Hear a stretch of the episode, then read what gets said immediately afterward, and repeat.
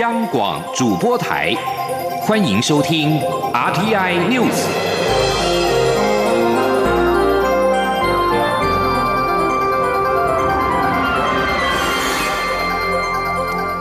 各位好，欢迎收听这节央广主播台提供给您的 RTI News，我是陈子华。COVID-19 疫情升高，在今天暴增了一百八十例的本土病例。台北市、新北市即日起到二十八号升级成为第三级警戒。而行政长苏贞昌在下午。在中央流行疫情指挥中心召开了行政院和全国各县市首长的视讯防疫会议。苏贞昌表示，要有效防止疫情扩散，中央和地方必须要携手合作，在防疫物资、疫调资讯、防疫规范上给予基层防疫人员最全面的支援。各地县市长也表示全力配合。苏贞昌并且强调，在这场对抗病毒的行动当中，每个人都很重要，每个人都是防疫国家队的一员，每个人都是切断病毒传播链的关键，呼吁大家全力以赴。另外，针对各县市各种确诊传闻满天飞。地方政府受限防疫规定，没有办法公布，屡遭民怨。中央流行疫情指挥中心指挥官陈时中也在今天宣布，将订定指引，授权地方政府公布确诊个案的讯息。未来指挥中心的记者会内容，则将聚焦在统计数据以及全国资料等政策面的讯息。除非特殊的情形，否则应该不会谈太多和个案有关的意料讯息。同时，陈时中也强调，确诊个案不会因为公布时间晚就延误隔离，会尽力把防疫做好。而本土疫情升温，双北疫情警戒升到第三级，其他县市则是维持第二级或者是进入准第三级。中央流行疫情指挥中心指挥官陈时中在今天表示，防疫的强度不能一下子做到最强，万一出现防疫疲乏，疫情将会更为严重。所以现在仍可维持正常上下。上班上课，防疫规范将会视情况进行滚动式的调整。记者陈国维的报道。台湾疫情本周大爆炸，不少人都在问是不是该停班停课或停办国中会考。对此，中央流行疫情指挥中心指挥官陈时中表示，疫情变严重，很多人一紧张就会觉得相关规范要越严越好。但如果真的将疫情警戒升到第四级最高级，反而会出现防疫疲乏。陈时中说，抗疫需要时间，从其他国家的经验来看，也能发现，当民众防疫疲乏时，就会有反弹行为，后来政府就会派。派出警备和军力管制，这样防疫就会失败。所以还是要维持适时及适度的防疫力道，才能达到最佳效果。不能一下子哈就把强度做到最强，那很快的你就一动没顾。好，你抗疫就是列动没顾啊，动没顾一下，就防疫的疲乏就起来了。那防疫的疲乏起来之后，那反而就会形成一个严重的情况。陈时中也提到，先前有发布一名七十多岁老翁到万华菜市场找朋友拿一包竹笋，结果确诊。他强调，这当中其实是有另外的关系存在，但是指挥中心一方面要保护各资，一方面也要彰显事实，所以有时会在说明原因时出现这种情况，还要跟国人表达歉意。但他也说，这一波一百八十个本土病例中有确诊者是去万华送水果，这一例是真正在卖水果，所以大家也不能都朝同一个思。考方向猜测，有些情况的确是真的。中央广播电台记者陈国伟台北采访报道。而在今天新增了一百八十例的 COVID-19 的本土病例，光是在台北万华就有四十三例。中旅行疫情指挥中心表示，当地的快筛阳性率超过了百分之十，将在进行 PCR 的验证。另外，最近的三大群聚感染事件，经过了病毒序列定序。确认和华航机师和诺富特旅馆案相同，都是英国变异株。而台湾在一夕之间新增了一百八十个 COVID-19 的本土病例，双北也升为三级警戒。台中市辖内所有的夜市暂停营业，高雄市跟疫情较热的宜兰县即日起也进入准三级防疫准备。外界关心桃园、基隆为何没有纳入三级警戒？对此，陈世忠表示，主要是希望划清二三级区域的界限，提醒民众避免不必要的跨区移动。记者林永清的报道。新北市长侯友谊十五号下午在记者会中表示，新北、台北、桃园、基隆、宜兰为共同生活圈，人员交流频繁，建议指挥中心应该将桃园与基隆也升为三级防疫管制，让防疫滴水不漏。对此，疫情指挥中心指挥官陈时中表示，选定升级警戒地区必须根据当地疫情研判，当然也会考虑生活圈的问题。这次之所以特别将双北市单独升为三级警，警戒主要是希望画出清楚界限，让第二、三级区域有所区隔，也提醒民众避免不必要的跨区移动。陈时中说：“啊，在特别在强调，就是说哈，在这个二三级区域，哦，我们要避免哈，在二三级区域它互相的一个流动，好，互相的一个流动，好，免得就是说进到风险高的区域，自己增加人力的风险。”陈时中在下午的记者会上也强调，除了双北地区，其他县市的医疗机构也必须开始准备。目前已请北部各医疗体系扩大开设专责病房，以应应未来可能的大量需求。至于各地方政府防疫状况，台中市目前已宣布辖内所有夜市即起暂停营业。高雄市与疫情较热的宜兰县也进入准三级防疫。宜兰县长林资妙指出，即日起加强县内国道五号各转运站消毒，县民如非必要，不要去双北。至于外岛马祖、连江县政府则公告，二十八号前所有公务到台湾出差未经专案奉准，一律暂停。央广记者林永清采访报道。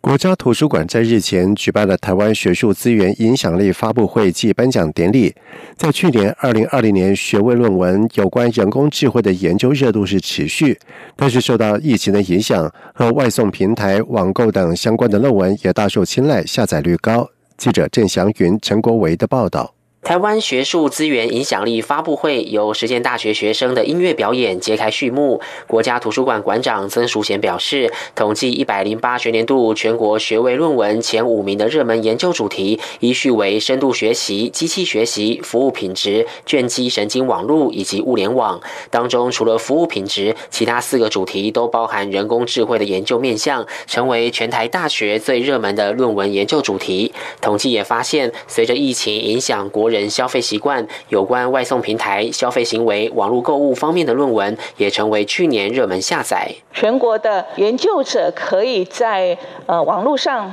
非常便利的使用这些学术资源，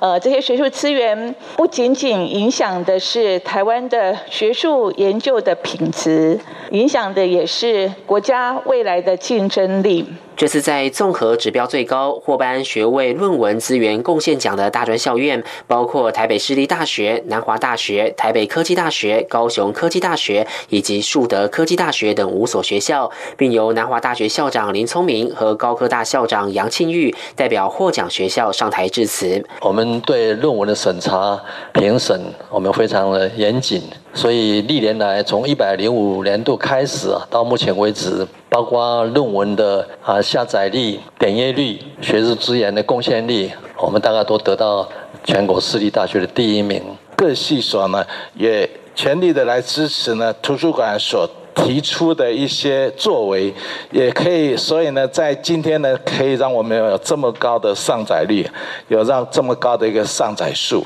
我觉得这都是我们图书馆的同仁还有学校全体师生一起的努力。在期刊部分，COVID-19 成为二零二零年最常被研究的主题关键词，其次是 AI、中国、台湾和大数据。另外，中美贸易战也进入这十大排行榜，显见学者的研究扣紧热门时事。中央广播电台记者郑祥云、陈国伟台北采访报道。第三十二届金曲奖的入围名单已经公布，而凭着《得力量》专辑获得八项大奖提名的桑布伊，对自己的专辑能够获得评审的肯定是相当开心，感觉得到了鼓舞的力量。另外，入围最佳单曲制作人奖的周杰伦则是大赞这次的评审蛮有品味的。记者江昭伦的报道。本届金曲入围名单多了不少新生力军，也有不少资深音乐人进驻。曾获多座金曲奖肯定的原住民歌手桑布伊，今年再度以《得力量》专辑一口气入围爬上大奖。桑布伊透露，自己正准备跟着妈妈去果园割草，就顺便在果园上看金曲入围直播，听到自己的名字一直出现，妈妈也很开心。桑布伊说，这张专辑是最能完整表达他心中所想的音乐，同样传达许多关怀土地环境的讯息。尤其尝试许多新的曲风，很高兴获得评审肯定，对他是一大鼓励，也让他更有信心准备第四张个人专辑。桑布一说。这张专辑是尽量把自己所想的可以做得出来，也是很满意啦。也是一这张专辑也是一种尝试，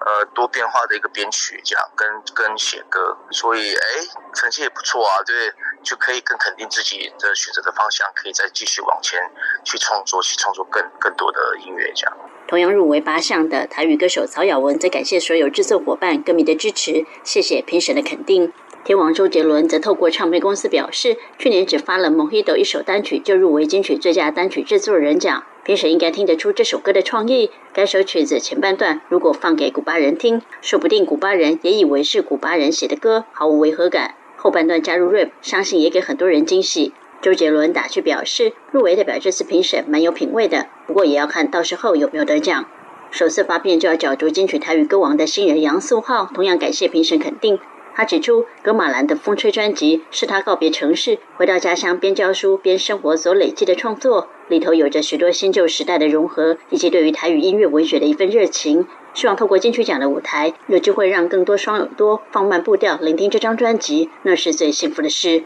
从主持人转战歌手，首度发行台语专辑的耗子，获知自己将有机会角逐台语歌王宝座，也吓了一大跳，直呼不可置信。却也感性的表示，谢谢公司给他机会完成人生梦想清单中最想完成的一项，也谢谢偶像乱弹阿翔、黑哥谢敏佑愿意担任专辑制作人，助他一臂之力，给了他很大的空间任意发挥。中国面对这张周伦台北采访报道。在外电消息方面，以色列和巴勒斯坦的冲突在今年有扩大的趋势。约旦河西岸各地爆发致命的暴力事件，加萨遭到大规模的空袭，与以色列交恶的黎巴嫩和叙利亚也发射火箭，局势恐怕进一步的恶化。马来西亚和印尼元首在今天呼吁联合国安理会介入，并且制止以色列对加萨的攻击。马来西亚首相穆尤丁在和印尼总统佐科威通电话的时候表示，两位领导人都同意以色列的卑鄙行径必须立即受到制止。而马来西亚是巴勒斯坦正义的长期坚定支持者，推动以一九六七年之前的边界作为基础的两国方案。而对以色列的持续攻击，也引起了澳洲数千名民众的抗议。雪梨跟墨尔本在今天分别出现了数千到数百人的示威，抗议以色列连日来对加萨的攻击。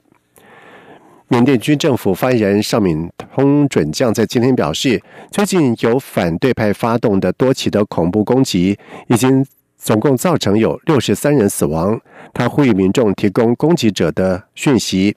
缅甸军方在二月一号发动政变，推翻民选领导人翁山苏基的政府，夺取政权，引发了全国各地持续不断的大规模的示威，招致军事政府的暴力镇压。